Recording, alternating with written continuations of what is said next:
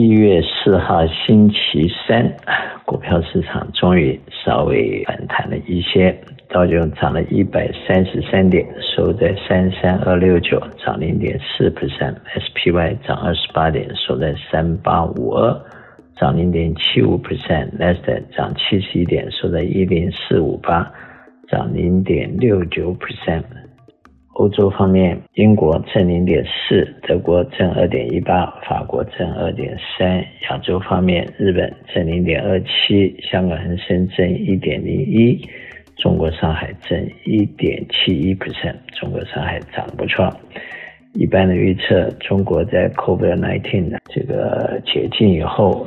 有可能在今年第二个季度开始，经济会开始反弹。一般的预测，明年中国的 GDP 会在四点五到五点五之间，这比美国和欧洲的零点五到一个 percent，以及欧洲的衰退来讲，还是一枝独秀。一般人看法，明年中国的股市也好，中国的经济也好，都有可能谷底反弹。再来看一下债券市场，债券市场最近以美国来说，十年的利率在三点七一，加拿大三点一三，巴西十三点二，墨西哥八点八五，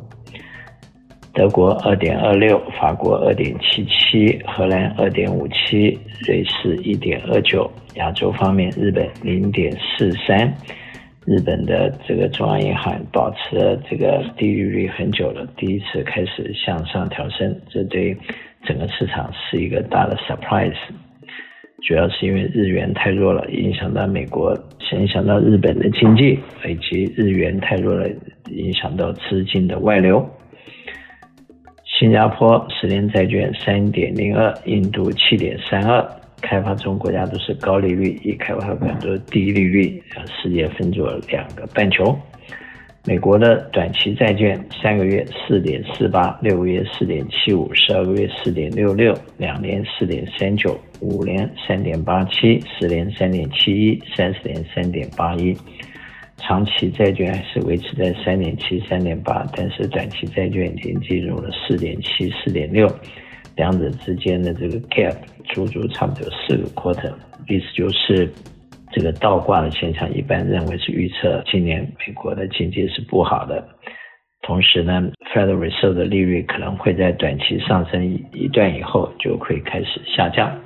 那么一般的说法是，Federal Reserve 今年会把 Federal Rate 从目前的四点三九升到五点一，然后就维持不变到年底。可能要到明年才有可能降利息，不过因为美国经济有可能在今年第一、第二季度开始衰退，所以 Federal Reserve 也是面临两难的状况。那么美元的指数曾经去过一百一十五，现在已经退到了一百零四点二四，美元兑人民币六点八九，美元兑日元一三二点二四，美元兑欧元零点九四。美元对日元和欧元都曾经大幅的上升，现在已经稍微破败了 ten percent。以目前来看，由于欧洲的经济非常的脆弱，而且欧洲有些国家的债务可能会有一些问题，以及美国自己本身，美国的 GDP 今年可能会是二十三兆到二十四兆，可是美国的。债务已经到三十一兆，美国的债务是美国 GDP 的大概是一百三四十 percent，这个是一个不好的事情。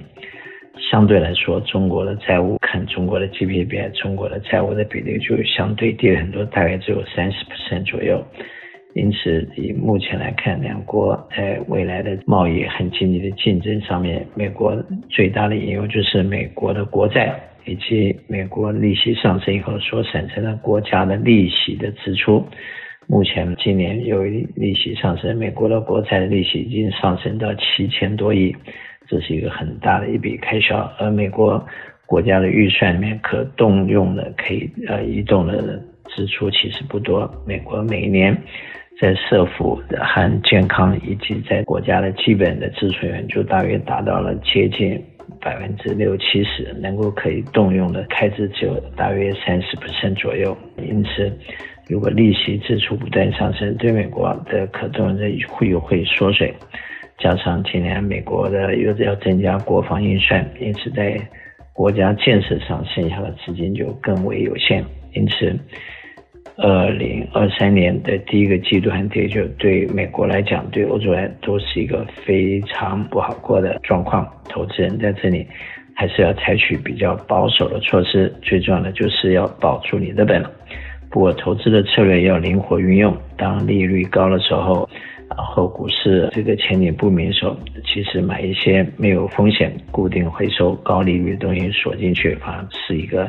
不错的做法和机会。那么，如果呃债券的价格是跟利率走反方向来讲，如果你在高利率所锁进的债券，那么当利息下降了以后，可能今年不一定会下降，可能是明年。